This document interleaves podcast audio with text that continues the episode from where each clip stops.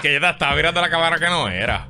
Estás, como los iguanabis. Ahí, ahora sí, ahora Está sí. como la iguana. Eh, oye, apareció el video. ¿Lo pediste? Apareció. Uh, Apareció el video. Estoy bien pompeado con ese apareció video. el video. Tienes que. Ayer lo subiste a Patreon, pero eso se dañó. No Pero, pero yo no sabía, no me acordaba lo. ¿Cómo te digo? Lo bueno que era ese video. Sí, sí, es un video. Eso tiene que haber sido como 2005, por ahí. No, no porque, el primer el iPhone fue iPhone, 2007. 2007. 2007. Pero porque la bueno. primera persona que yo conocí que tuvo un iPhone fue Ricardo Alfaro. Pero qué bueno está ese eso video. fue que cuando los papás se lo compraron en un viaje a Nueva York se lo trajeron de, de Navidad. Y entonces en ese momento están contando en el video que es verdad porque yo tuve mi primer iPhone fue hackeado. Ajá, había que hackearlo. Había sí. que hackearlo en Puerto Rico. Era un revolú. Y yo me acuerdo que yo tuve un iPhone Porque por con- culpa de la colonia no se vendía en Puerto No Rico. se vendía en Puerto Rico. Exacto. Y yo tuve un iPhone que compré. Fue de segunda mano. No sé. Yo tuve un iPhone que no era para el network. Y era para. En ese momento, claro, no vendía. Porque era AT&T nada más. Ajá, ajá, So que claro, no vendía el teléfono. ajá. Así que yo lo que hice fue que lo compré. Hice un truco. Sí, había, había que Había, craquearlo. había que, había que hacer un hackeo, un- algo sencillo, no era nada, nada complicado. Y era. Fíjate, no, yo creo que la primera persona que yo conocí que tuvo un iPhone fue otro Ricardo, Ricardo Luis Ramos, que Ajá. mi, mi compadre Ricardo. Y después entonces fue Alfaro. Pero sí, si mal no recuerdo, Ricardo Ramos lo había craqueado. Y había que, y había que hacer, había que cambiar como que un APN. A veces, yo me acuerdo que había que hacer un, era un proceso. Y yo creo que esos iPhone, Wilton, no sé si te acuerdas, esas primeras generaciones tenían chip, ¿verdad? Que tú le sacabas el chip por el lado, Exacto. entonces le, le cambiabas, sí, le cambiabas sí, el sí, chip. sí. Era, era algo así. Sí. Estuvo bien. Nada, Eh. es un video, está lo más, lo más interesante. Yo, a mí me da, no me da vergüenza porque ya yo estoy como un internaliza y dice, si lo primero que te hiciste no te hace cringe 20 años después, pues tienes que... En verdad es medio cringe. Es medio cringe, pero somos en verdad no es cringe. tres eh, pendejos, tres panas Jailbreak, eso, era, jailbreak, hacer gracias, el jailbreak, El eso era eso lo que había que hacer. Sí, sí. Y había que hacerlo en el planeta entero porque excepto Estados Unidos y creo que Inglaterra, como que el iPhone no salió para todo el planeta de una. O sea, Sí. ellos fueron abriendo, abriendo países. Y entonces, pues nada, este, pero cool. Bien. Da- está en el, va a estar en el Patreon el video y me imagino que usará Reels hará algunas barbaridades. En verdad estuvo bien gracioso porque eh, tú tienes un gorro. Sí, yo tengo un gorro de. Entonces, de la- Santa el- Claus. el dra- es como un drama porque están envidiosos porque Ricardo tiene Sí. el, el- el iPhone. Y es- entonces, ese video, Ajá. si tú ves el formato y el cuadrito, se grabó para el iPod Video. Exacto. Porque ese, ese episodio del podcast, todos eran audio, pero ese episodio se hizo en video, video. solamente Pero es para que eso. eso fue lo que yo vi. Ese, Exacto. ese- ese- ese episodio, Lo tienes que del iPod. ese episodio yo lo vi en algún momento. No, no, yo lo vi en el. Está todavía. Estaba. por- no, Está- está- o sea, está en el feed, o sea, que- en el que- que lo O sea, puedes en algún momento dado yo entré y y lo vi ahí. Exacto. Sea, lo vi ahí y dije, ah, mira. Sí, que- porque el iPod Video, que fue la innovación del iPod original, después, eh, pues el cuadrito de- del. Sí, sí, que el iPod era negro. el, el, el monitorcito que hay en el iPod, pues ahí era que tú podías ver esto. Sí, yo yo, voy a ver películas y todo. sí, sí, sí. Yo me acuerdo ver películas, eh, show de televisión. Yo me Sí, acuerdo sí. ver Barça Galáctica. Vi cuatro episodios. Me acuerdo en una guagua de 22 horas que tomé en Chile. Y me acuerdo ver los episodios ahí en, en el iPod. Así que, Wow. sí, sí. Y era chiquito. Sí, bueno, pero que carajo, 22 horas. No, no es como que. Es que yo tuve el iPod Touch.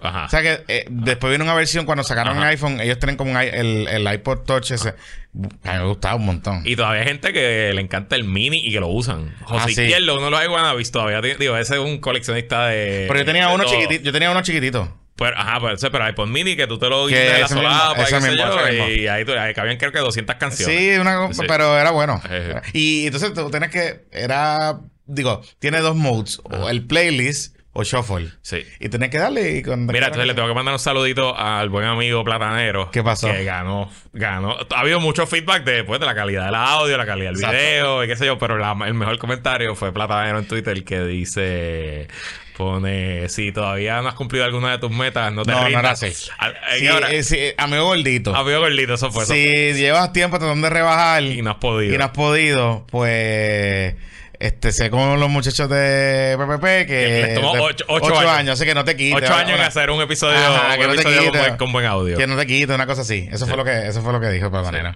Que Patanero pues es prolífico Pero provocador. Me, cuentan, me dicen las malas lenguas que el dueño de este espacio aquí estaba bien orgulloso de los comentarios de, Qué YouTube, bueno. de la gente diciendo, coño, por fin, ha- hay buen audio. Así que. Sí, sí, sí, sí, sí, este, Y a los que están preocupados, tranquilos que Pepito sigue con nosotros. Pepito Esto está- es- Pepito está- haciendo otras cosas. Está, está- está haciendo otras cosas. Este- Tío, lo, hubieran en puesto- bueno, lo van a ver en puestos para las apuestas. o sea, Exacto, como que tampoco es que. Ok. mm, eh, nada. Tenemos un viaje para México. Tengo un viaje para México, Corillo. Ok, importante, importante. Tú vas a decir los días, pero importante. Este, estamos en la fase de que usted llene un, un formulario. Porque ese formulario lo que le va a servir es a eh, Jovan, al bartender, Ujú. a Vejero Spot, a llamarlos ustedes y hacer eh, el, el- el- o sea, cuánta gente va y, y las guaguas que hay que comprar y todas esas cosas.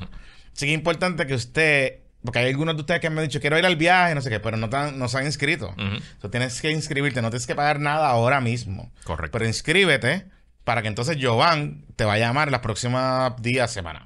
Correcto. Mira, nos vamos, PPP Conquista México 2024. Nos vamos del 6 al 15 de junio. Eso es la semana después de las primarias en Puerto Rico. Las primarias son el 2.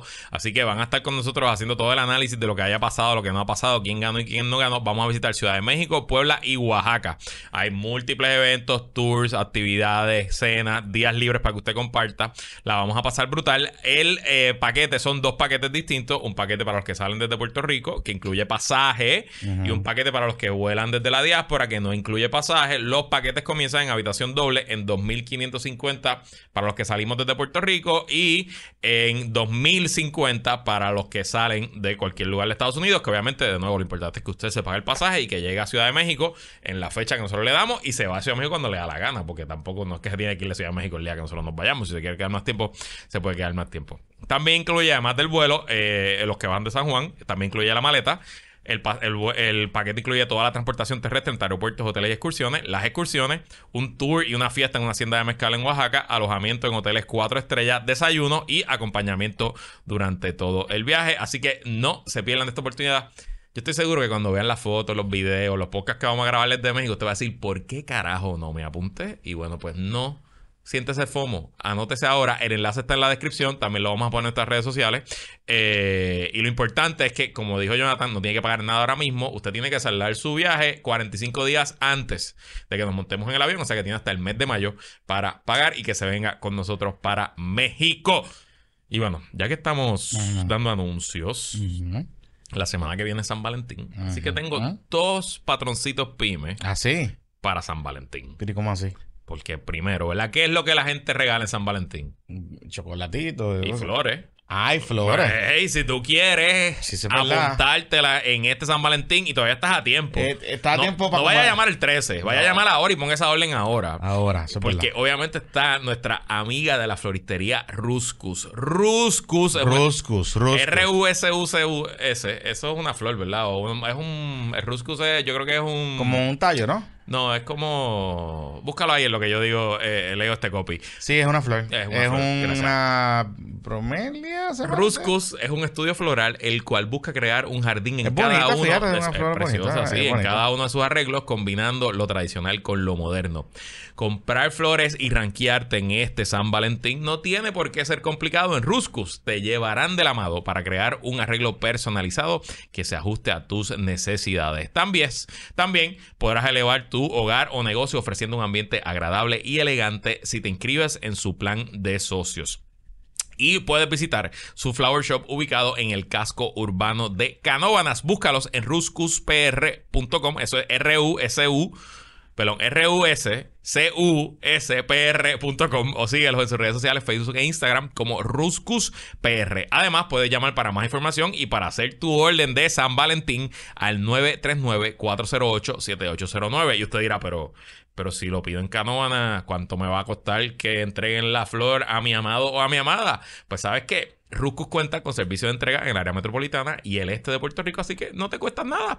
Y mejor aún, y esto no se lo tienes que decir a tu amado amada, si dices que escuchaste este anuncio en Puestos para el Problema, Te economizan unos chavitos. te llevas un 10% de descuento. Así que si vas a regalar flores en este San Valentín, primero hazlo con tiempo, no lo dejes por última hora. No, no, no te queremos ver en una cadena, en una farmacia esa a las 12 de la no- a las 10 de la noche el día antes, comprando lo que queda. O en, la- o en los kioscos esos de por ahí, bendito. No te O sea, queremos ver. Esto no es para que entreguen una rosa con un peluche. No sea, no sea charro, por favor. Ranquéate. O sea, Ranquéate. Sí. Llama a Ruscus 939-408-7809 y ahorra unos chavitos al decir que lo escuchaste en Puestos para el Problema.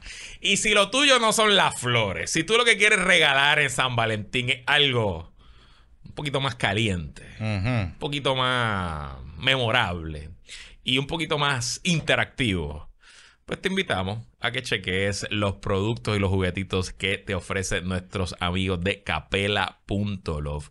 Si tú estás teniendo sexo aburrido, es porque tú lo estás haciendo Porque tú quieres. aburrido. Porque tú quieres. Tú lo estás haciendo Porque tú aburrido. quieres, porque tú para quieres. esa ayudita, para añadir ese calor San Valentín de San Valentín. Que parece que va a llover, así que aproveche. Bueno, pues calienta en el cuarto. ajá. Chequéate los juguetitos que te ofrece Capela.love. Uno, dos, tres nuevos juguetitos sexuales al año. No hacen daño, pero sacan muy buenos orgasmos. Ay, Dios mío, este copy. además, además que te dan una ayudita cuando Dale, ese no- copy está ese copy duro. está brutal, la verdad, Sí, que es sí. una caballa. Eh. Eh, Además que te dan una ayudita cuando lo necesitan, te ayudan a bajar el estrés y recuerda que si te quieres rankear en San Valentín, no hay nadie mejor que capela.love. Así que este San Valentín regala amor y fuerte capela.love y recuerda que los paquetitos te llegan en, en paquetes discretos, nadie se tiene que Discreto. enterar qué es lo que tú compras. Pero pídelo con tiempo también. Todavía estás a tiempo para que te llegue. Para que te llegue. Pero ya estamos al otro lado, o sea, Sí, pídelo con tiempo, porque si no lo pides con tiempo, eh, tienes un problema. Mira, este. Y ok, by the way, Dime. espérate que me queda uno más. Ajá. Otro regalo que le puedes dar a tu ¿Ah, pareja sí? ¿Cuál? Es que te aumenten el salario para que el- tu ingreso Ah. personal mejore. Y tú Para sabes- que puedas comprar el año que viene un regalo más Mejor, grande. exacto. Un arreglo de flores más grande. Exacto. Exacto. O un vibrador más grande. Eh, O más juguetitos. O más, o- o más caro, con más features, como que Bluetooth o... Que hay. Tiene porque- que haberlo, sí, sí. Bueno, no, es que hay. Sí, en el, en el el episodio el- exclusivo, Sí, está, está. Sí, sí. Que tú puedes hacerlo a distancia y todas esas cosas. Y para aumentar tu salario, pues necesitas un buen resumen. Claro. Dicen los que saben de este tema de reclutamiento que la negociación de tu salario comienza al momento que el reclutador o reclutadora ve tu resumen.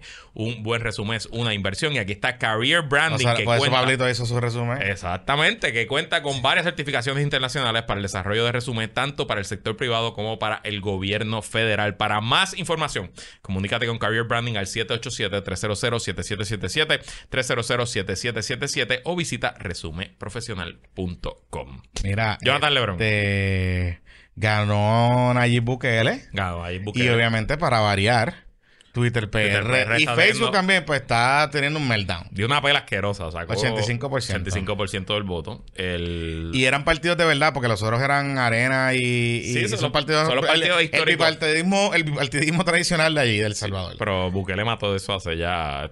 O sea, esencialmente en... este es su segundo término, ¿no? Este es su segundo término como presidente, pero ya los partidos, o sea, en la legislatura él tiene mm, Tenía control hace tiempo. control, pero absoluto. Esencialmente la minoría eran menos de cinco escaños. Y creo que como terminó el resultado el domingo, Noventa y pico, ¿no? creo que no hay nadie. No hay, no hay minoría. O sea, él tiene 57 sillas, si no me equivoco, su partido, y las otras tres sillas son aliados de él. Son partidos de su coalición. O sea que esencialmente no hay oposición electa. O sea que, y, no, y no sé, no sé la constitución, no hay ley de minoría. no hay ley de minoría en o la sea que constitución eso es- no. así que me imagino que. no, hay, no hay oposición. Hmm. O sea que pueden enmendar la constitución. O sea, pedirle enmendar la constitución. cuantas veces quiera. La enmendó, la enmendó con, metiendo al ejército ahí en el, en el Capitolio. Porque parte de las cosas que se está planteando es que él quiere. O sea, la constitución de Salvador tiene límites de términos. No tiene. La regulación es que no puedes tener dos. O sea, ¿cómo te digo? No puedes tener términos consecutivos, más de dos términos consecutivos. Y lo que se está hablando es que él quiere enmendar la constitución para poder eliminar esa prohibición y quedarse por ahí para abajo. Yo te voy a decir algo. Nayib Bukele es un caballo de la comunicación Yeah. y de la imagen y de crear eh, un Es, es el, el populista cool. El populista cool, este de eh, su manejo de los medios es increíble. Odia a la prensa estadounidense, le sacó en cara allí que, y de verdad me metí a la página y verdad, el Faro recibe chavos de Open Society. El Faro es un periódico eh, salvadoreño que de hecho se ha utilizado como un, como un ejemplo de emprendimiento periodístico em, independiente, ¿verdad? Por, eh, en, en- en Latinoamérica y en Centroamérica particularmente, los medios de comunicación están bien concentrados en como que dos, tres familias, en todos los países. Sí, son, tres son familias. eh, conglomerados. conglomerados. Y usualmente tienen otros negocios. Y usualmente tienen otros negocios y usualmente tienen este, televisión, radio, este, prensa escrita, todas esas cosas. Y este periódico que se llama El Faro, que ya lleva varios años, eh, surge eh, a- mucho antes de Bukele. Particularmente cuando había un problema de represión. O sea, cuando las maras salvatruchas y las gangas antes de que se convirtiera en el problema que, que se vio hace par de años, eh, esencialmente había corrupción en el gobierno.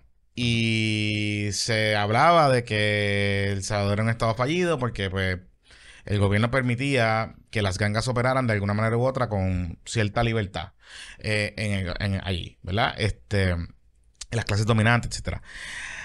Pero entonces el Faro, pues obviamente pues, está fiscalizando al gobierno y el Faro contrató a Bianca Groló para hacer un reportaje en inglés eh, sobre el tema de Nayib- way, ah, el gobierno de Bukele ha utilizado eh, todos los aparatos de inteligencia del, eh, contra el Faro. Exacto. Contrataron eh, la compañía esta israelí que, Interviene que- celulares. que creó un software que utilizan los servicios de inteligencia a nivel global para intervenir celulares y lo usaron contra los periodistas del Sí, Faro. sí, o sea, sí. no es. Tampoco es, no que, es- no es- tampoco es que es una guerra- tampoco es que el nuevo día le quitaron la, la pauta, de- la pauta del gobierno. O sea, tampoco eso. es eso. Exacto. Esto Eh, es- este tipo, serio, este tipo serio. es serio, es serio. Y, y, y ha sido un tema recurrente, esa pelea ha sido un tema recurrente eh, en, en, en distintas, en distintas dinámicas que han estado ocurriendo. Importante, ¿verdad? Entender que esto pasa en muchos países. El tema de la guerra entre los medios, medios que son a favor del gobierno, medios que son en contra.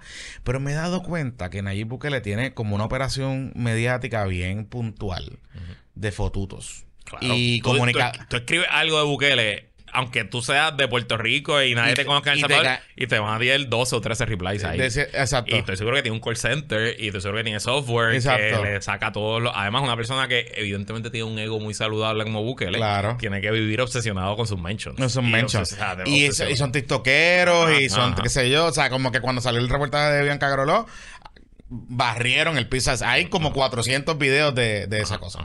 Eh, así que por ese lado, eh, eh, eso. Pero hay que entender un par de cosas. Recuerden que este país era el país más violento del planeta. Eh, Un estado fallido. un estado fallido. Y que tenga esta persona que podemos adjudicar que quizás no es muy kosher con el tema de los derechos civiles, eh, porque se sabe que ha arrestado gente que no tiene nada que ver con las, con las pandillas y simplemente porque se ve pandillero, pues lo, lo arrestaron. Em, la realidad es que pues la gente de Salvador está en paz. O hay una percepción de que están en paz y de que hay alguien que le metió mano a las pandillas y que llevaron a Miss Universe allí y construyeron una biblioteca que está brutal y o sea, es el populismo realizado. Y, by the way, una de las cosas importantes de entender con Bukele, sí, es verdad, ha metido preso a decenas de miles de personas, construyó una supercárcel, este, eh, básicamente hay unos temas importantes y serios de que te arrestan, tú eres culpable, tienes que probar tu inocencia, no puedes salir hasta que veas el juicio, hay un montón de esos son violaciones de derechos civiles y complicados. Pero también Bukele negoció con las maras. También. Y Bukele liberó líderes de Mara y eso también fue parte de los acuerdos de paz versus, o sea, de- y todo, de nuevo. Es una imagen bien vendida, bien presentada, claro, en un país que era un estado fallido, que estamos hablando de ya una guerra civil que duró décadas y un estado fallido intergeneracional, que no debe haber salvadoreños vivos que recuerden un momento en que su estado funcionó.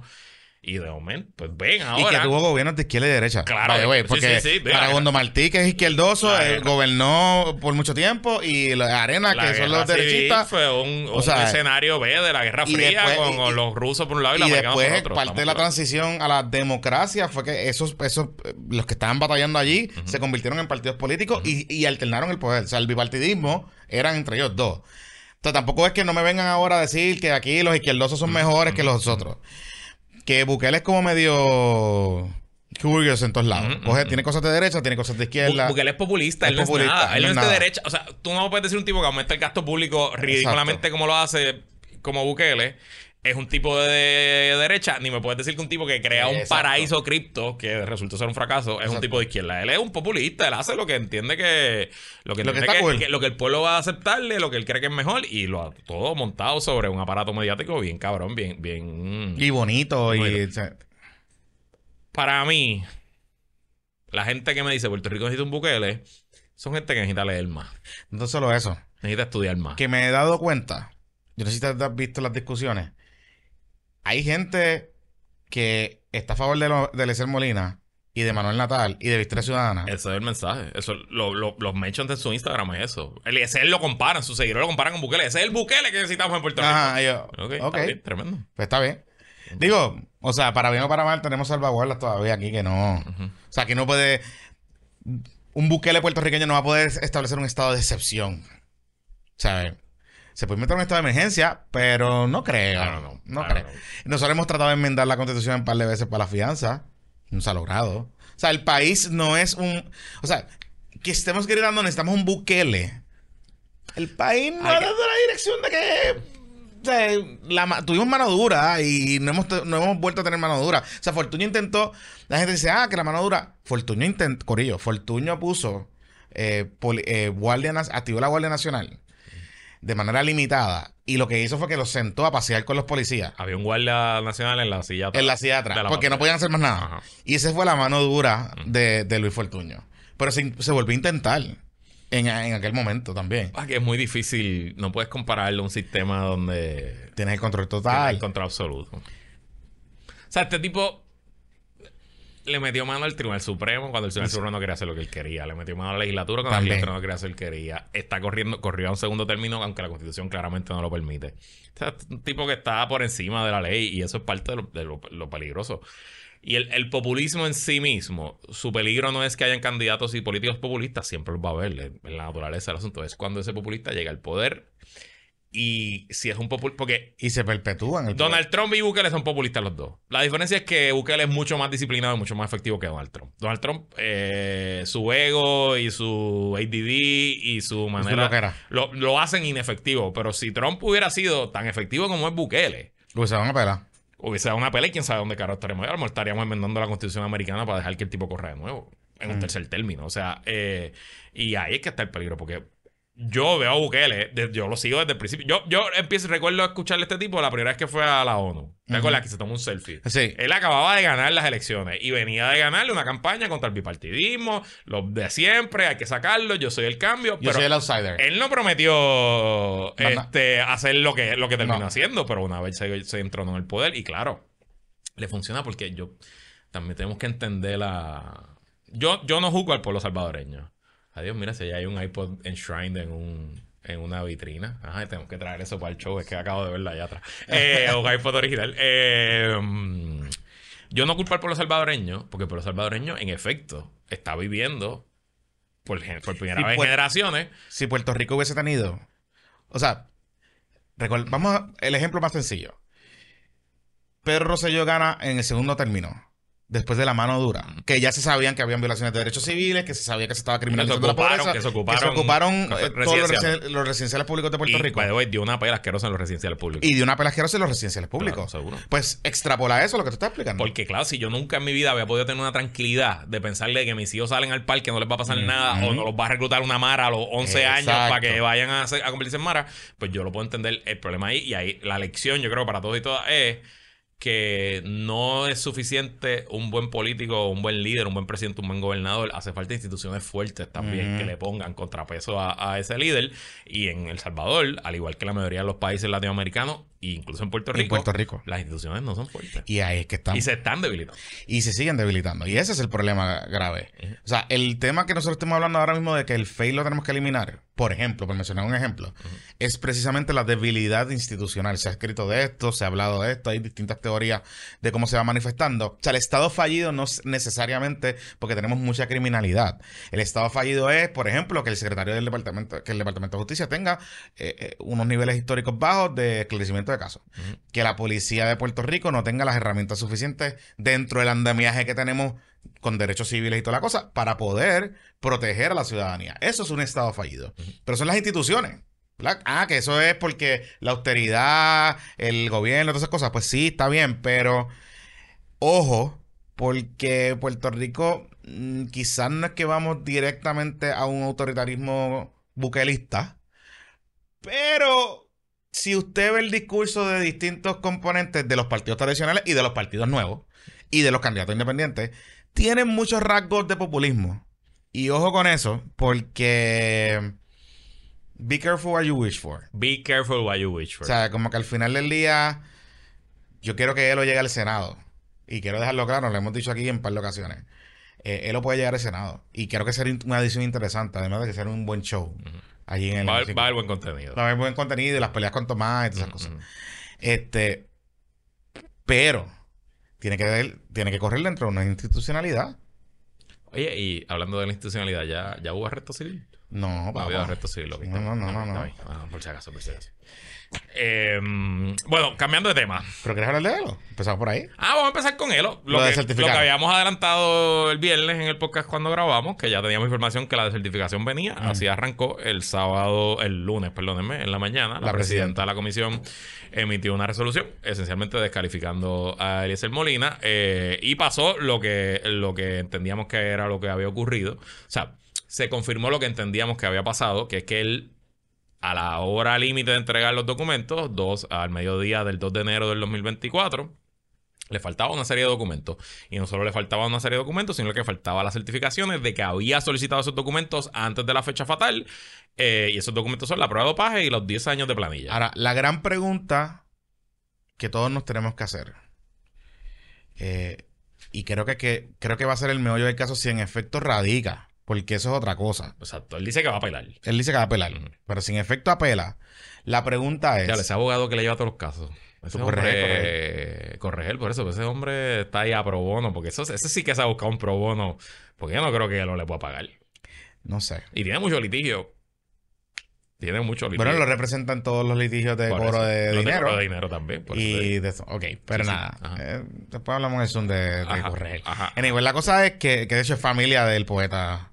Nieto El nieto de Juan sí, Antonio hombre, Corregel. sí, ok. sí, sí. Este, la, la cosa es que. mm, Volviendo al, al punto anterior. Aquí la pregunta es, y creo que todo lo que el- todo el mundo lo que se está preguntando es si en efecto el abrir el sistema de recogido de endosos, que la, la determinación administrativa que hizo la comisión, de permitirle a él y a otros candidatos independientes abrir el sistema, aún así él no haya entregado los documentos, genera derecho, ¿verdad? Genera algún tipo de protección, que es lo que estaba planteando el PIB. Y déjame aclarar, porque ¿verdad? Uno- un- nos han barrido en estos días. Aquí no hay nada del bipartidismo corrupto ni nada de eso. Este, Lenin había publicado que el PIB se había abstenido de la votación. Ajá. Y Del luego- caso de Eliezer. Del caso. Y luego el PIB publica Ajá. eh, su voto en contra. contra. Y claro, su voto en contra es un voto explicativo. Y en el voto explicativo, ellos lo que están es preocupados por el proceso. Pero no están, dic- no están entrando en los méritos. Ah, Eliezer. ah, ellos no están entrando en los méritos de que si. Y lo que dicen es esta teoría de que hay que proteger a la, al electorado que endosó a Eliezer. Ok. Pues, ok, pues está bien, chévere. Pero la pregunta aquí es: abrir el sistema de endosos, que él haya completado el endoso, ¿va por encima de cumplir con los requisitos de la ley y de la comisión? Los abogados que le he preguntado me dicen que no. Por eso, porque es que la ley, en Que el una caso. acción administrativa no, no crea derecho. Nosotros lo que no queda de hecho es que recordemos algo. El tema de la ley, ¿verdad? Que hemos hablado de la ley, código- o sea, no, no hemos hablado más del código electoral porque no, porque, porque no hemos no ha habido más tiempo. Ajá. Pero el código electoral estable y el reglamento de los candidatos establece bien específico que es usted tiene que recoger endoso y entregar los documentos. No, y dice, el, dice la, la, fecha. término fatal. Terminó O sea, fatal. no usa término prescriptivo, no, No. usa término jurisdiccional, usa, usa el adjetivo fatal. Y fatal significa que Se si no se cumple, te moriste. Sí, o sea, de ahí es que pa- Se para eso es el objetivo. Y, y acuérdate que aquí te dan dos, dos, dos chances. Si tú al 2 de enero no tienes los documentos, vuelve, y quiero volver a, re- a repasarlo. Eliezer Molina tenía desde el primero de diciembre del 2023 para recoger los documentos. Desde. Desde. No hasta el 2 de enero. O sea, el do- si, si el 2 de- si tú me dices a mí que el 2 de enero él fue a, a Hacienda a buscar los documentos, pues nadie iba a estar allí. Pues está bien, yo puedo entender eso. Pero él literalmente tiene desde el primero de diciembre hasta el 2 de enero. Así que tiempo suficiente de más tenía para buscar, para buscar eh, ese asunto de, de recoger los endosos. Digo, él, él, para darte, ¿verdad? Para que no sea. Él lo anunció el 28 de diciembre. O sea, que lo anunció al final. Pero, Pero pero eso es el anuncio. Una cosa es lo que a otra cosa es... es que volvemos a lo mismo. El periodo se abre el primero Sí, de sí, sí, diciembre. es verdad, es verdad, es El, que lo haya anunciado en el 28, pues es problema de él. Es verdad. Pero el primero de diciembre, se supone que Juan Antonio Corregel, el abogado de él, le hubiese enviado un memito. Dice, mira, Elo, me leí la ley y la ley dice que tienes que buscar estos documentos Esto, ¿verdad? Pero nada. Eh, de hecho, creo que la esposa de Eliezer es abogada. En- Tengo entendido que es licenciada. Sí, no Sí. lo sé. Sí, ella, ella lo metieron en un Es un caso de. Hay una orden de protección. Sí, porque él tiene la. El policía, uno de los policías que investigó el tema de Rincón y su esposa, que es abogada. La Ah, pues la- policía, ok, no, ah, pues no, pues una orden de protección y le tiró una demanda por difamación. Por difamación a también. Los dos. A los Pues dos. tiene que mandar a la esposa por, por la, Sí. Por la sociedad bien ganancial. Pero eso por ese lado. Ahora, ¿qué relación puede tener? Angie Feliciano. ¿Qué relación puede tener la demanda y la reclamación de Eliezer Molina con el caso de Victoria Ciudadana? Y aquí es que se pone interesante la cosa. ¿Por qué? Y entrevistan a Ilma el martes por la mañana. Y Ana Ilma, que esto lo viene planteando ya desde el domingo, porque el domingo ya fue a Noticentro también a hablar sobre este asunto. Ella viene planteando lo que en esencia es que la Comisión Estatal de Elecciones ah, no puede ir en contra de sus propios actos. Mm. Es decir, ella me dice, en los formularios que nosotros nos entregaron, decía que si tu partido se había acogido a método alterno, tú no tenías que recoger endoso. Y claro, muy probablemente la comisión no actualizó esos, esos formularios porque, como bien hemos hablado, en el 2020, en el código electoral anterior, La no- ley antes del código actual decía claramente en la ley Exacto. candidato por método alterno no recoge endoso. Y no importaba el tema del 31 de diciembre, las fechas, nada de eso importaba. Lo decía así porque sí. Exacto. Así que parece que hubo, según lo que ella planteó, parece que el formulario de la comisión decía que no tenía que recoger endoso. Ujú. Claro, recuerden algo. Aquí hay, una aquí hay un tema de que hubo una duda que se planteó en una reunión que en efecto parece que había gente que pensaba que ¿Y sí. tú le preguntaste eso o no le preguntaste? Le pregunté y eso es lo que me dice el formulario. Ok. Que es una interpretación de la Comisión Estatal de Elecciones. Ok. Eh, usted planteó en alguna vez, dice, no, es que el, el- el mismo formulario eh, nos planteaba eso. Y si la confusión es de la Comisión Estatal de Elecciones, pues, pues be it. Ahora la pregunta es, ¿la comisión puede ir en contra de sus propios actos? El hecho de que la comisión no haya levantado de que Victoria Ciudadana tenía que cumplir con los endosos, esa omisión o error genera derecho. Más aún, si por ejemplo, si en efecto Victoria Ciudadana eh, no estaba cumpliendo con el requisito de los endosos, ¿por qué los comisionados de los otros dos, de los otros partidos, cualquiera de los partidos, no planteó dentro del sistema adversativo de la Comisión Estatal de Elecciones de que había un incumplimiento con lo que establecía el reglamento de recogido de endosos Ujú. en el periodo de tiempo? Alguien podrá decir, bueno, es que hay que esperar el 31 porque el 31 es que está bien, pero Los demandantes no tenían que decir nada. No, no, y los demandantes tenían que esperar hasta el 31 de enero Pero los para comisionados- demandar. pero Pero, los los comisionados, comisionados no. no. Sí, los comisionados no. los comisionados Digo, no. y si los comisionados del PPD y del PNP sabían, también estaban en su estrategia quedarse callados. Claro, claro. Pero hay que, hay que, o Hay sea, que es que estar- que la, o sea, hay que estar lío. O sea, va- va- vamos a ser claros aquí. Esto es un juego de grandes ligas. Claro. Aquí nadie está eh, bateando wiffle balls, ni aquí estamos, aquí estamos pichando duro y bateando duro. Exacto. Si los comisionados del PNP y del PPD sabían y se quedaron callados, pues esa es su prerrogativa estratégica. Eh, los comisionados del PIB, ayer le preguntaron a Roberto Aponte una historia del Nuevo Día y él dijo una línea de no, cada partido hace sus procesos por su lado, este eh, PIB cumplió con lo suyo, Victoria cumplió con lo suyo y no tenemos que, o sea, pues, vamos a comprarle leído al PIB de que el PIB no sabía, del PIB o no se dio cuenta. Y Victoria, evidentemente, o no se dio cuenta, o aún cuando le trajeron a colación el asunto, recordemos la otra historia del nuevo día del 23 o 24 de enero, que leímos el episodio pasado, donde dice Proyecto de Dignidad y Victoria, a pesar de que tiene primaria, decidieron no recoger endoso. Y eso lo escribe Larry Quillan semanas antes de que esta cosa expl- explote. Así que algo había ya por ahí Ajá. en los medios de que aquí podía haber un problema. El, el asunto es que el argumento, como yo lo entendí que te lo dijo Ana Irma esta mañana en tu programa de radio, eh, se parece mucho al argumento de Eliezer. De que independientemente de lo que diga la ley y su reglamento, a la comisión certificará a mis candidatos Que tienen un deber ministerial de cumplir. y Ajá. darme un, un formulario que decía que si yo voy a meter alterno no cojo endoso, pues la comisión no puede ir contra sus propios actos. Claro. Es la, es la- la doctrina que yo voy, voy a- voy a decir, voy a decirlo aquí en latín. Ajá. Venire, venire contra factum propio non valet.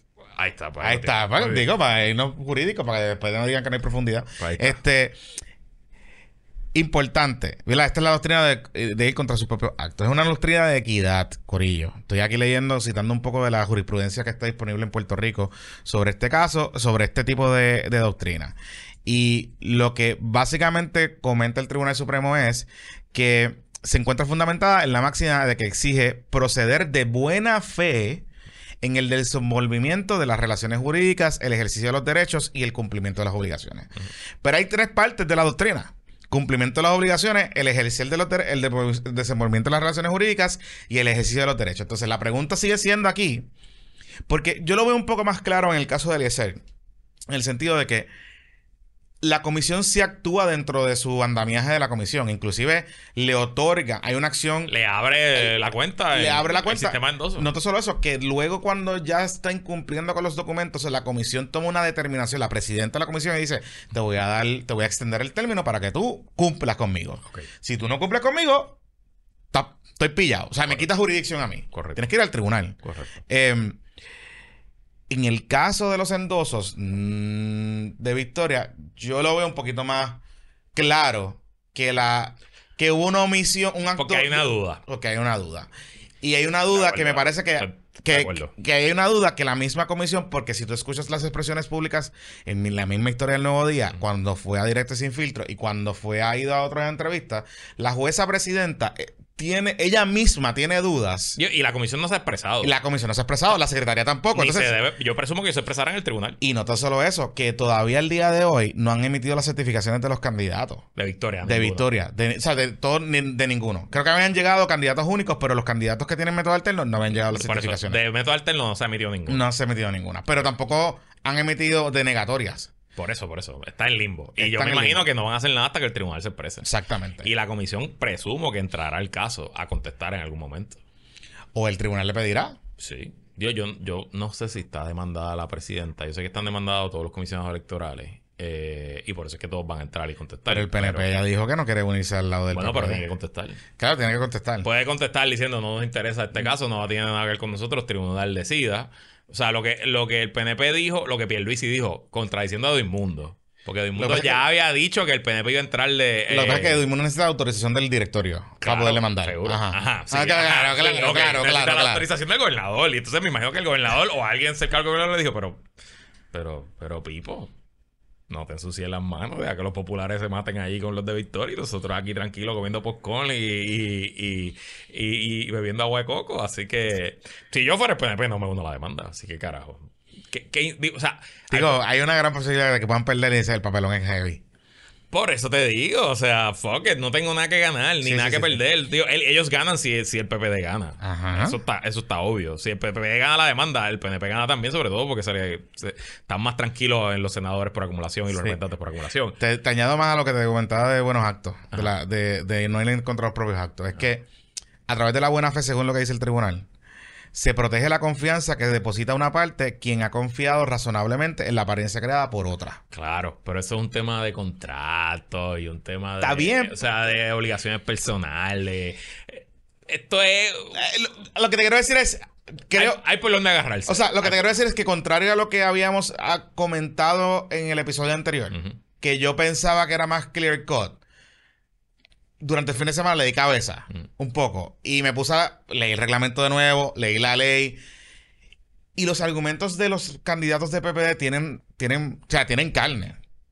Pero a la misma vez, yo me cada vez más me voy preguntando, pero ven acá, ¿qué carajo estaba haciendo la Comisión Estatal de Elecciones? Si realmente tiene unos reglamentos allí, ¿y qué carajo estaban haciendo los comisionados electorales? Que para otras cosas rápido levantan, levantan bandera y para esto no lo hicieron. Entonces, la comisión creó una apariencia de buena de que Victoria Ciudadana en realidad estaba cumpliendo de buena fe con lo que decía la ley de reglamento. ¿Me entiendes? O sea, ahora, la inacción de la comisión es un acto optativo, o sea, un acto propio. ¿Actúa la comisión o no?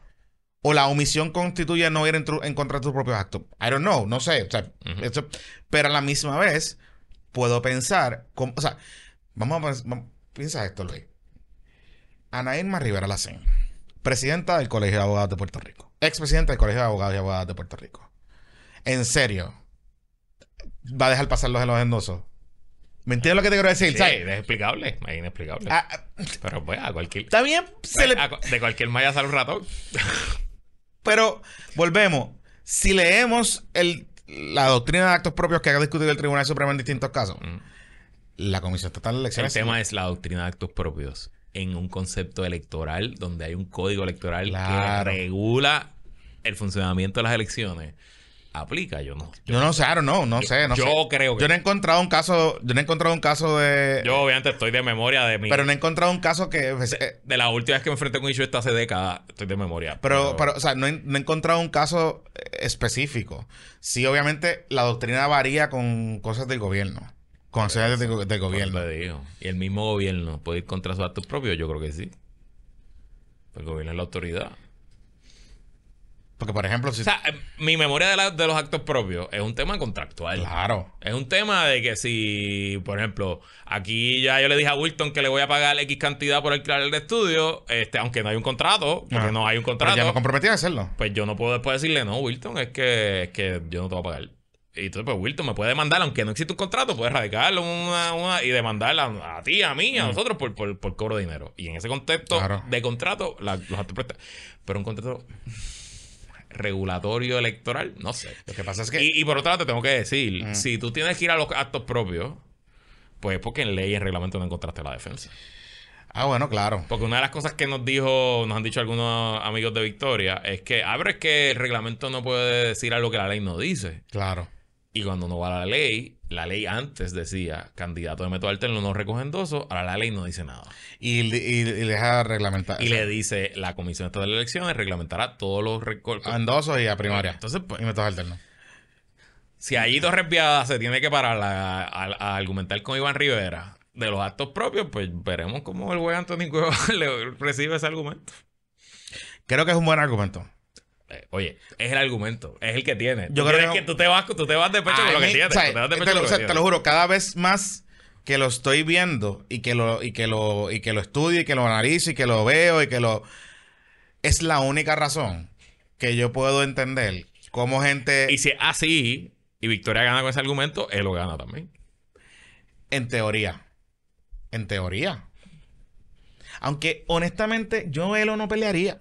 A Helio le va mejor, va más on brand hacer candidato. Hablando claro, o sea, yo creo que entra, yo creo que entra. O sea, él tiene va- que una- para él le va mejor Tiene que hacer una buena campaña, tiene que aprenderse el reglamento del, de Raidín y bregar por ahí para abajo. O sea, yo creo que sí. Y explicar a la gente que Eliezer se escribe con Z, Con no Z. con S. Digo, pelear. Aunque la gente que escriba con ese, el voto se le debe contar. Se le debe contar. O Elo Molina también se le debe contar. Pero esto va a ser un lío, cabrón, by the way, porque esos votos, las máquinas no los cuentan. Mm. No, hay que ser- Solamente dicen hay un voto writing. No dicen. no, porque tienes que como una boleta y, y. O sea, en la boleta, ¿no? En la papeleta. Dice- tú marcas y llenas el esto. Llenas el esto. Pero la máquina sabe que hay un voto writing, pero no sabe para quién es ese voto. O sea que a la hora de adjudicarlo se hace en el escrutinio o en el recuento. O sea que si, que si la noche de las elecciones terminamos con 11 senadores electos, pero en la casilla de añadido a, A mano, mano, o no de, de dice, ahí vamos a decir que el, el 11 sacó 50 mil votos y hay un writing que tiene 52 mil votos. Pues hay que ir a contar esas 52 mil papeletas sí, porque no todas son para en Molina. Tú no tienes que, tú- habrá Claro. gente que vote por Mickey Mouse o por Jonathan Claro, Lebron. claro. Eh, así que eso va a ser un lío cabrón. Sí, así sí. Que, que ya debemos irnos preparando mentalmente para el- la sesión de los post-elecciones y los 17 Facebook Live que va a tener que radicar de ahí para adelante. Pero nada, eso se lo, lo pongo ahí. Digo, recordemos que la elección, curioso. la elección chiquita esta- estadista, el, ese día habíamos, habíamos visto en votos. Es Edwin Mundo quien dice. Exacto. No, esos votos son de Ricky. Claro, seguro, porque él tiene ya lo reporte. Seguro. Pero sí, sí, sí. No Eran como 75 mil votos. Exacto. Rating. Exacto. O sea, hay un precedente, Corillo. Se necesita disciplina. Eso es lo que estoy diciendo. Y como sigo diciendo que no debe haber boicot electoral. O sea, si, si Victoria Ciudadana pierde este caso, que es una probabilidad, como que también lo puede ganar. Si Victoria Ciudadana pierde este caso, yo creo que Victoria Ciudadana tiene que organizarse bien y llegar a las elecciones con una estrategia de writing. De acuerdo. Punto y se acabó. O sea, no puede haber un boicot electoral, Corillo. No puede haber un boicot electoral. Digo, O sea, si, le- si hacen el boicot, le están haciendo lo que quieren. la campaña- Los partidos tradicionales. claro. Pero mira, más se lo barrió hoy a Pablito. Sí. Uh, sí. ¿Qué le digo? Cuéntame. Bueno, porque Pablito se, cre- ti- eh, se cree que él es el dueño de la franquicia del Partido Demócrata en Puerto Rico. Este, y entonces, pues, yo le pregunté. Le dije, mira, me, este me dice, bueno, lo que pasa es que ese es el discurso de él, ese es un talking point. Pero yo, tengo, yo mi lucha ha sido por años eh, con esto. Yo no estoy de acuerdo con todo lo que es el Partido Demócrata. Cuando yo radiqué, yo todavía estaba analizando qué yo iba a hacer. Por eso puse Other o Independiente. Y luego, pues cambié mi afiliación. Como... ¿No le preguntaste por qué cambió la afiliación ocho horas después de que Está bien, pero eso es cuestión de esos potitos potatos. No, para ustedes. Eso es para, bien. eso es para la campaña. Es que me parece curioso. Me Eso- parece curioso. eso Y- para- y, me parece curioso también que te dijo una vez más Ajá. algo que no es real. ¿Qué? Que Alexandria Ocasio Cortés es independiente y que hace cálculos demócratas. Alexandria Ocasio Cortés es demócrata. Está Ella bien. nunca ha sido independiente. I don't know. Es más, en la Cámara no hay ni un independiente. Pero ya lo que me dijo de, O- de Ocasio Cortés Ajá. era que eh, Ocasio Cortés Es era progresista. es progresista y que ella no está de acuerdo con todas Claro, las pero ella presenta aquí Ajá. diciendo que eh, Alexandria Ocasio Cortés es independiente. bien, y eso eso no, es no, eso- no eso es para- verdad. Si Pablito te dijera lo mismo, estaría todo el mundo diciendo, Pablito, güey, Está bien, pero eso, mentiroso". pues, está bien, eso es eso es Pablito. Pues Pablito, eh, esa es la campaña para Pablito. Ahora, lo que sí me, estuvo bueno es que se reunió con Nidia Velázquez. y ya hablaron, eso ya sabíamos, eso se había, se, se había adelantado. Y que ella dice que fue una buena reunión y que ella no le ha dicho si la va a apoyar o no, pero que ella entendería que sí. Que se ve. No, ella te dijo, lo tengo porque la anoté. Ah. Te dijo, ella te dijo que le gustaría tenerlo, pero por eso que le gusta, por eso que le gustaría Por eso, tenerlo. Por eso, o sea, no, no, no pasa nada. Pero que no sé, que eh, están empezando a hablar. Ok, pero yo pudiera analizar eso, decir que le gustaría tenerlo, decir hoy Nidia Velázquez le negó la endosada a Naimar Rivera Lacen. No, chicos, eso es stretch. Eh, that's stretch. Es la misma. Si tú That's me estás stretch. diciendo que esa ¿Pablito se reunió con Nidia Velázquez? Sí, claro, ya se reunió. ¿Y ya se reunió? Se reunió dos veces. Ah, dos veces. Sí. ¿Y le pidió el endoso? No se lo ha pedido. No se lo ha pedido. No. Pues entonces es lo mismo. Pues está bien, pero ella. Pero, eh, o sea, yo puedo está decir. bien, está bien. bien, pero si Pablito te diría mañana, me reuní con ella, tuve una gran reunión, quisiera Ajá. el endoso, no lo tengo todavía. Está bien, pero, pues- pero el argumento. Pero de ahí tú sacas que Nidia va a endosar a Pablo. No, Ah, pues no, no, ¿cómo no, sacas no. de ahí no. que Nidia va a endosar a. a- No, pero es que yo no Y estoy- way, a lo mejor la va a endosar, yo no sé. Está bien, pero yo no estoy diciendo que Nidia la va a endosar. Yo lo que estoy diciendo es que ella, ella, ella está bregando para el endoso. Yo le pregunté del endoso, de si la va a endosar. Y a ese me gustaría tener su endoso. Y que han tenido la conversación. Pero decir que no tiene su endoso hoy, o que Nidia, pues es un stretch ahí. Eso, ahí, Pablito, no, bótate de ahí, Pablito, ahí, para que- Pero me alegro que, que por fin haya entrado a la carrera y le haya tomado dos semanas contestarle a Pablo, pero está bien. Ah, bien. bendito. Bueno, está bien, pero qué bueno, qué Ay, bueno. bendito. Bienvenida. Ay. Bienvenida a la carrera. Ay, bendito. Welcome, Dale. welcome to the big game. Vamos para el anuncio, vamos para el Vamos, anuncio. vamos aquí, vamos a la pausa. Ajá. Este PPP es traído. Ok, después de que compraste las flores Ajá. y compraste los juguetitos sexuales de capela y después de que pusiste al día el resumen, a lo mejor lo que quieres es poner al día tu salud, tu cuerpo, aprender una destreza, un nuevo deporte o regalarle eso a alguien. Es un buen regalo San Valentín. ¿Qué? Las clasecitas de tenis del GB Tennis Club. Ah, sí, duro. Gabriel de GB Tennis Club ofrece dos tipos de clases. Clases de tenis a domicilio, si tú tienes en tu edificio, en tu urbanización, en tu barrio, una cancha de tenis, él llega hasta allí, te da las clases allí, o en sus facilidades en Coupey. GB Tennis Club ofrece clases para niños desde los 5 años. Llama a Gabriel al 787-585-6225. 585-6225. Lo puedes buscar en Instagram y en Facebook como GV Tennis Club. Y lo importante es que hay una oferta exclusiva para los que escuchan este podcast. Si le dices a Gabriel que vas referido por puestos para el problema, te llevas una clase gratis al comprar un paquete de 5 clases. Así que ya lo sabes, GV Tennis Club. Y hablando de regalos de San Valentín. Hay un regalo que es de nuestros favoritos, que nosotros repetimos aquí por meses y que son nuestros principales auspiciadores. Ajá. Y que es un regalo que hace que la gente se acuerde de ti en un momento íntimo. Hablo, por supuesto, de los jabones Don Gato. Si usted quiere que esa persona especial en su vida, cuando esté en la ducha, se acuerde de usted, compre unos jabones Don Gato que son hechos a mano, sin químicos dañinos ni detergentes, elaborados con los mejores aceites naturales, esenciales y aromáticos, seguros para la piel. Pruébalos y siente la diferencia. Visítalos ahora en jaboneradongato.com, jaboneradongato.com y al utilizar el código PPP te llevas un 10% de descuento. Síguelos en todas las redes sociales con Facebook, Instagram, Twitter como Jabonera Don Gato. Y como dicen los amigos del otro podcast Plan de Contingencia, váyase a bañar. y el último patroncito de hoy, este no, no sé cómo atarlo con cosas valentín, así que simplemente voy a decir si estás en el mercado para asesoría de recursos humanos, asesoría legal y contributiva, te recomendamos los servicios Bueno, Bueno, ok, si San Valentín te fue mal y el divorcio viene y necesitas asesoría contributiva, Bueno. comunícate con la licenciada Ibelis Quiñones de TaxLeg LLC. Eh, la licenciada Quiñones se especializa, como les dije, en recursos humanos y área de exenciones contributivas bajo la ley de incentivos contributivos. Llámala al 787-313-2323, 313-2323 o le puedes mandar un mensaje, un email a quinonesocasiolo.gmail.com quinonesocasiolo.gmail.com y recuerda que toda la información de los patroncitos, si no pudiste apuntar el teléfono, el email o el website, está en los show notes. Mira la descripción de este episodio y ahí vas a encontrar la información de nuestros auspiciados. Bueno. Jonathan Lebron. Mira, este. Ok. Ok. Eh, ¿Por dónde quieres empezar? Vamos con el alcalde de Dios y dejemos a Trump al final. Sí. Ok. Ajá. By the way, ayer en pelotadura, no sé quién fue, Mm. eh, porque eh, este, estaban hablando de eso en un chat que yo estoy. Hay gente diciendo que el acuerdo entre el alcalde de Ponce, el acuerdo que firmó él y Tito, y Tito Furquet, que no existe, que fue un acuerdo verbal. No. Y el acuerdo existe, yo lo, yo lo tengo, tiene cinco páginas, está, está todo por escrito. Ahora, si ese acuerdo es enforceable, si ese acuerdo puede entrar en vigor, ya esos son otros 20 pesos. Pero decir que fue un acuerdo verbal que no existe, eso no es verdad tampoco. Hay algo que me llama la atención porque Toñito dijo. Ajá. Yo le pregunté el. yo- Toñito estuvo a conocer el viernes en directo sin filtro, creo que fue jueves. No me acuerdo. Y Toñito me dijo que la certificación del alcalde como candidato, el partido la hizo condicionada. Correcto. Si es así, Acondicionado. por eso, pero si es así, si, si, esa, si esa certificación se emitió condicionada, creo que hay, hay un argumento interesante. Ok, ok, ok, vamos, vamos a, a eso no lo sabíamos. O sea, yo pensaba que había. Vamos a pasar a hacer rewind y explicarle al que, al que no esté, al que no haya escuchado este tema antes o no sepa de qué rey estamos hablando. Alcalde de Dios, Luis Irizarry Pavón, eh, enfrentó un proceso criminal por corrupción. Fue hallado con causa para arresto, regla 6 en noviembre, y venía la vista preliminar, que es causa para juicio. El Partido Popular Democrático no quería establecer un precedente de descalificar a un candidato sin causa en vista preliminar, porque pues la realidad es que la causa para arresto, el Estado tiene todas las de ganar, y entonces pues si tú haces ese precedente, pudieras en el futuro permitir que cualquier gobierno le radique causa, le radique acusaciones a cualquiera, lo descalifique y después lo saque la papeleta y después la persona salga bien.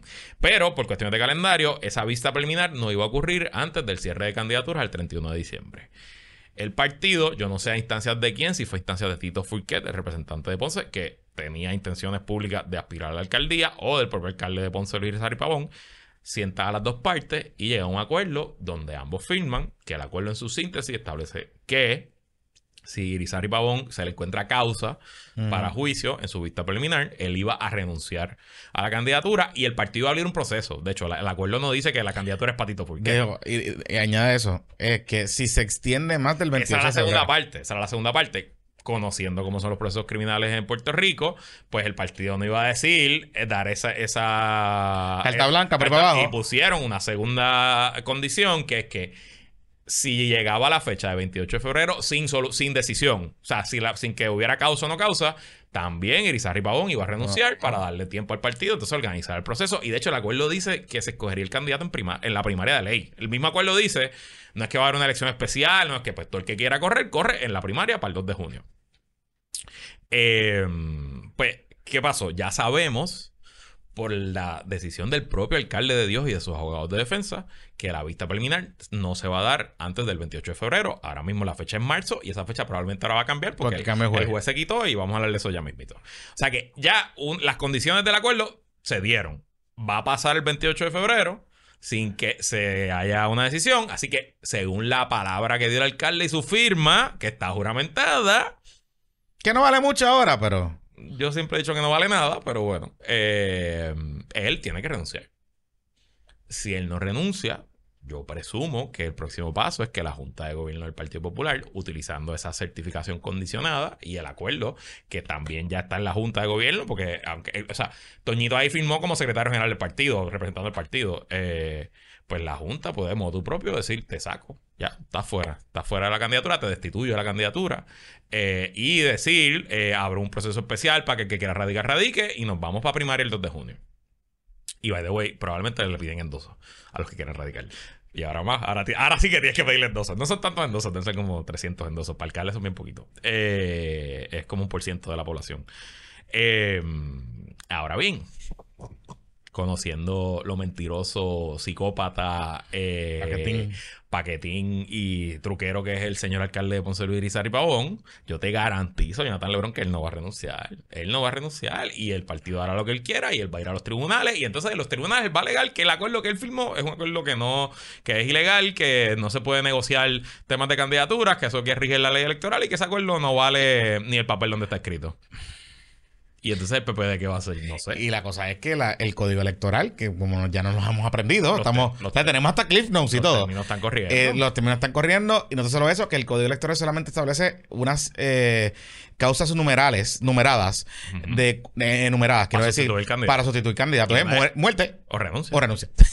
Pues te digo, yo, yo presumo que debe haber un mecanismo, no lo conozco, pero debe haber un mecanismo de destituir, pero eh, de nuevo estaremos ante lo que nunca ha ocurrido, eh, un precedente que tú no quieres y que probablemente aquí Va para el Supremo, va para el Supremo y el Supremo pues va para el Supremo. Pero hablemos de la inhibición. la verdad que este, la verdad que este alcalde es tan paquetero. Mira, esto ocurrió en estos días. Entonces me estuvo curioso La resolución es del 2 de febrero. El 2 de febrero. Del juez Rubén Serrano Santiago, que era el juez que tenía asignado la vista preliminar. Exacto. Que el juez dice, mira, mámense un bicho. El, ok, el juez se inhibió después de una solicitud de la defensa, pero se inhibió. Déjame por aquí el párrafo final, leerlo, leerlo. lo Ah. aquí. Eh, una vez dicho lo anterior, que by the way, esto es una resolución de cuatro páginas. Ah, no, el juez escribió. Y Eh, escribió es heavy. molesto. Molesto. De, esos emails que tú dices, déjame darle un break y dejar que, deja que yo, que yo me, me- yo me enfríe y revisarle. El juez no le dio break. El No, juez no, no, no, no. el- se sentó a escribir y dijo, dale esa mierda que se joda. Eh, pues después, y le vamos a explicar lo que él dijo, pero eh, así concluye la resolución. Una vez dicho lo anterior, entendemos que no hay justificación real ni en derecho para la recusación, eh, porque la defensa le está pidiendo al juez que se salga. Nuestro proceder no ha, no ha puesto en entredicho la imparcialidad del tribunal. Ha sido el, el propio imputado y sus representantes legales quienes han minimizado y devaluado la imagen del Poder Judicial. Diablo. No obstante, para evitar más dilaciones y complicaciones innecesarias en este caso, preferimos inhibirnos motu propio. Por lo que se ordena a la Secretaría Regional que reasigne el expediente a la sala 403, nuestra sala pareja. O sea que ya le toca, le, le pasaron a- al juez que está en la 403 de Ponce, que desconozco quién es. Pero el juez. Este juez se llama Rubén A. Serrano Santiago. Ok, pero el juez, como escribió de, de todo, en la. Ok, by the way, esto, ok. Los abogados de Irizar Pavón le piden al juez que se inhiba el primero de febrero. Esto es ya después de que ellos están peleando con el juez para que el juez saque el caso de Ponce. Todo lo que habíamos, habíamos hablado de que pasó en enero, en ningún momento ellos pidieron la inhibición del juez. Y en febrero, La cuando ya pierden, eh, le dan el no lugar a la transferencia, entonces piden la inhibición del caso. Pues chequéate esto. Aquí, aquí se pone interesante. Ok, la piden por dos razones, antes Ajá. de que explicar. La piden, primero, lo que ya sabíamos, que eh, Pablo Colón. Pablo Colón, el presidente del PNP en Ponce, candidato a alcalde de Ponce, eh, había recomendado la- la- el ascenso de la esposa del juez. No era del juez mismo, la esposa del juez era jueza municipal. Y en el cuatrenio pasado, Le pidieron una recomendación y él la dio. ella era la jueza Luz, Da- Luz Dalisa Fraticelli Alvarado. Ajá. Y el, el pasado, no sé si fue Ricky o Wanda, eh, la recomendaron para ascenderla de jueza municipal a jueza superior. Y como es normal en estos procesos, se le piden a abogados que han litigado frente a los jueces que opinen si este juez merece ser renominado, merece la ascensión. Y parece que una de las personas que contestó fue Pablo Colón. Y entonces, pues, la teoría que presenta la defensa del alcalde es que no puede ser el juez que la esposa haya recibido una recomendación de Pablo Colón. Y dentro de los argumentos ridículos que uno puede hacer, pues te tengo que decir que eso no es tan No es tan ridículo. Es un stretch. Y yo creo que el juez no se tiene que inhibir, pero no puedo criticar a los abogados por ser creativos. No, no, eh, eh, le damos valor dijo, esa, esa le doy pase paloma, litigio Sí, creativo. sí, sí, sí. eh, además, Puntito, puntito, para puntito. eso, para eso, Para eso hay que pagar el chavito. Parece que el alcalde está pagando lo que le esté pagando Exacto. a Tonito y Tonito se merece cada centavo de lo que le está pagando. exactamente, exactamente. Pero, Tonito y su equipo. Con- Tonito- Saludito a su equipo. Eso. Tengo- vaya, hay un update ahí con el equipo. Ajá. Eh, Se sabe, sí. ya, ya lo me había enterado, Sí, sí, pero sí, lo que sí, pasa es que sí, no sí. puedo. Pero- Eh, exacto, pero no puedo. dejemos que lo diga. Sí, sí, sí, sí. Eh, No podía decirlo, pero me lo habían, me habían comentado. Pero hay, un argumento más cabrón. Ah, no, ese, ese yo no lo sabía. Que este yo no lo, yo me enteré en la resolución. Yo me enteré cuando le escribió. Esta es la cabronería. Porque aquí dice: el señor Irizarry Pavón alega bajo juramento Ajá.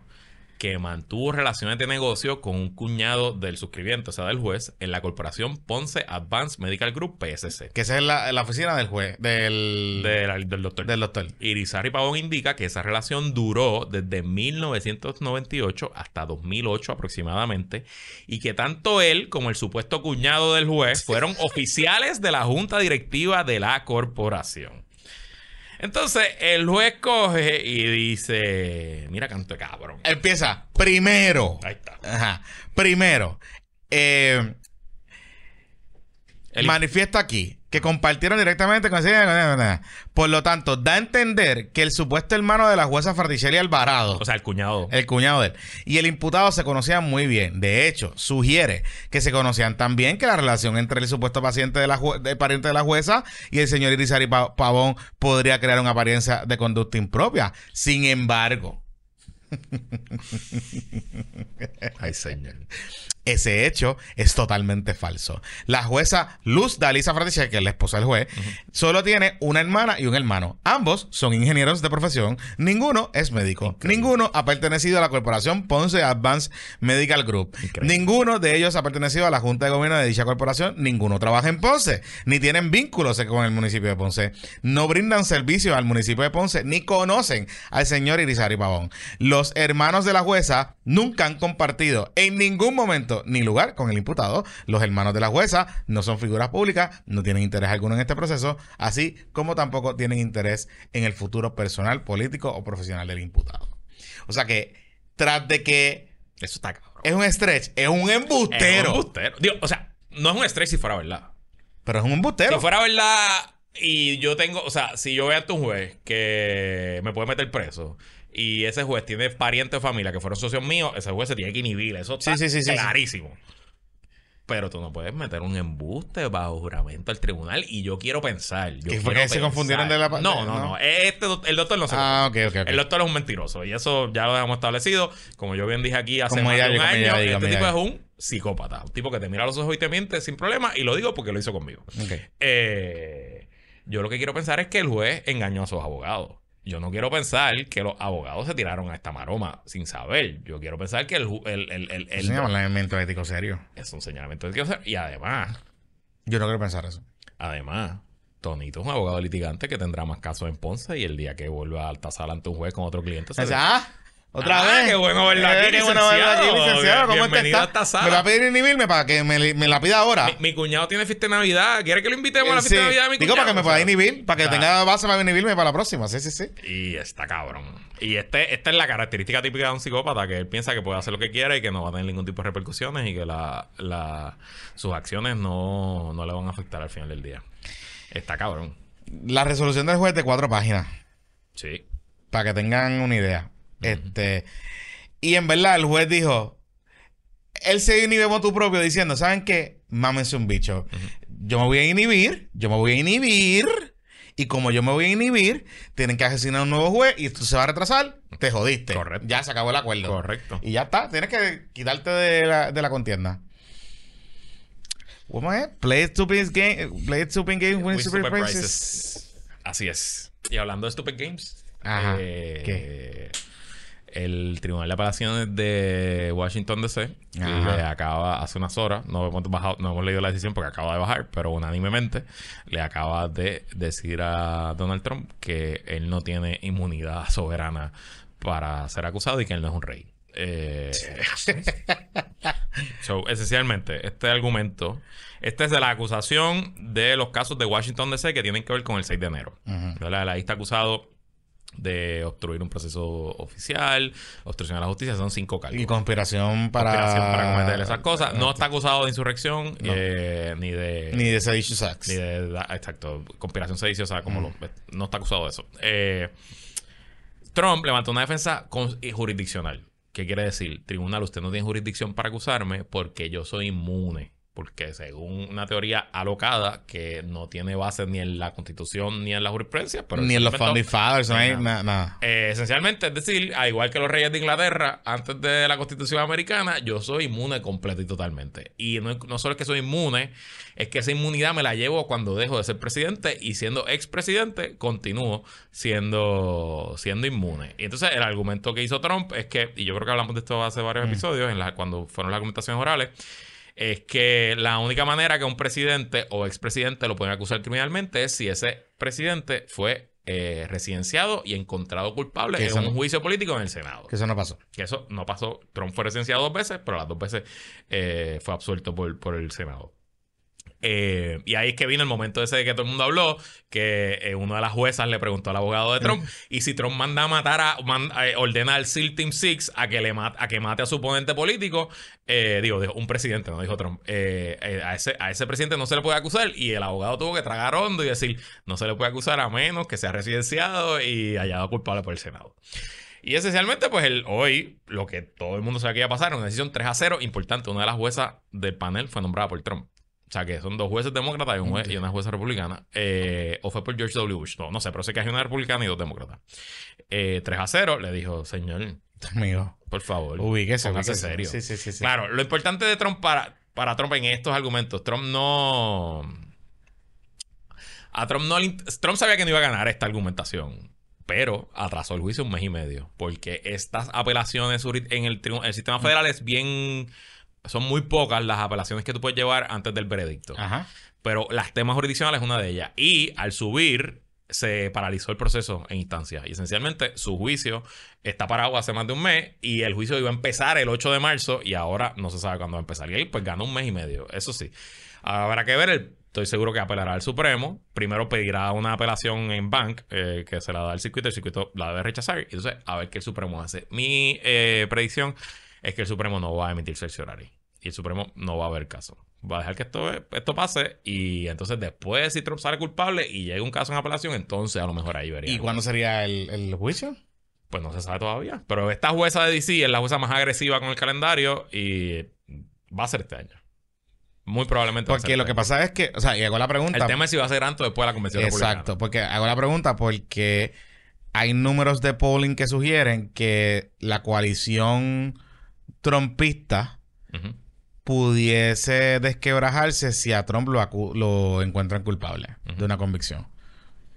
O sea, que, que no votarían por Trump. Correcto. Entre los independientes y entre los hay, mismos hay republicanos. encuestas que, podría, que dice que podría estar perdiendo de 10 a 15% del apoyo. Exactamente. Y sería Claro. sustancial. Por eso te digo que Y yo no sé si hay algunos estados que no permiten un convicto que En la papeleta. a la papeleta. Eso también es otro tema. lo de Colorado no ha llegado al Supremo todavía. Eso hay vistas mañana. Eso es el tema de si Trump puede ser el calificado a la papeleta. Mañana hay vista argumentativa ante el Tribunal Supremo de Estados Unidos. Y esa decisión debe bajar rápido también. Que claro, ahí el Tribunal Supremo tiene que también pen- pensar. Ahí yo creo que el Supremo va a bajar a favor de Trump. eh, y creo que el- el- la salida es bastante sencilla y se parece un poco al argumento. Que no puede ser, no se puede acusar. recuerden, ok.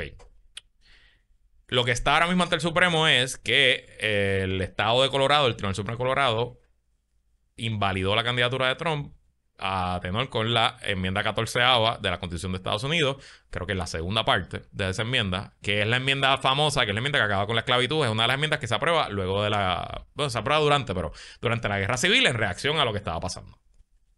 Y en lo que concierne este caso, eh, esa enmienda dice ninguna persona que haya cometido acto de insurrección siendo oficial del gobierno de los Estados Unidos puede aspirar a una posición electiva nuevamente. Y eso se hizo pensando pues en los líderes políticos de la Confederación, que después de que llegara la paz y se negociara la paz, pues que este tipo no, no viniera a correr para senador o viniera a correr para gobernador, porque no, pues papá, ya tú traicionaste a Estados Unidos, no te vamos a matar, no te vamos a meter preso, pero no puedes, no puedes tener un, un- un puesto electivo. Ajá. Entonces, el argumento que hacen los demandantes en el caso en Colorado es Trump cometió insurrección con el 6 de enero. Eh, pues, según la enmienda 14, no puede aspirar a la papeleta. Y el Tribunal Supremo de Colorado le dio la razón. Yo creo que la salida airosa para el Supremo Federal es decir, ok, pero Trump no ha sido acusado de insurrección y mucho menos ha sido encontrado culpable. Así que no me puedes aplicar la enmienda 14 así porque sí. En el caso de la Confederación, pues hubo una guerra civil. Sí, o sea, cometieron los delitos, aprobaron unos actos de sedición, de, de- de separarse de Estados Unidos. Es importante que el Tribunal Supremo de los Estados Unidos no entre a infringir los derechos de los estados, particularmente para regular su cosa electoral. Porque esa es la, una de las bases fundacionales de la federación. O sea, ya se hizo en Bush versus Gore. Y lo resolvieron bien para ese caso, pero era uno de los retos que siempre, y una de las críticas que se le ha hecho al caso es que el Tribunal Supremo entró a una interpretación local sobre las elecciones. Y lo que siempre ha sido la base de la fundación es que, de la federación es que sí, pues hay una constitución, pero los estados son los que regulan. la Pero acuérdate que aquí es un estado, una corte estatal, haciendo una interpretación de una enmienda de, la Constitución Federal. Y de un candidato federal. Por eso. O sea, que, que, pues, hay, un federal, hay un federal question, pero, federal question. pero, pero nada, it is what it is. O sea, Yo creo que el Supremo va a dividir el bebé, no va a emitir el cerciorario en el caso de la inmunidad absoluta y le va a dar la razón en el caso Ah, de, de la, Colorado. de la descalificación. Sí, sí. eso le dan uno y uno. no solo eso, que evitan que los demás estados, porque hay otros por ahí que están pensando. Maine ya se unió y lo descalificó. Exacto. Illinois no, no lo descalificó. Y creo que Wisconsin dijo, vamos a esperar a que el Supremo decida. Y entonces decidieron no emitir. Por eso te digo que. Pero que- esencialmente lo han demandado en todos los estados. con Ok. el mismo argumento. Sí. O no creo que en todo, porque demandar en Texas o demandar en Mississippi. pues, No, no. No iba a importar. Ah, no, por Sí, sí, sí, sí, sí. Bueno, mira, este. ¿Me queda algo más? No, No, estamos bien. Que la fuerza los acompañe. se me cuidan, Corillo. Me cuida. Vamos a hablar de Chavito.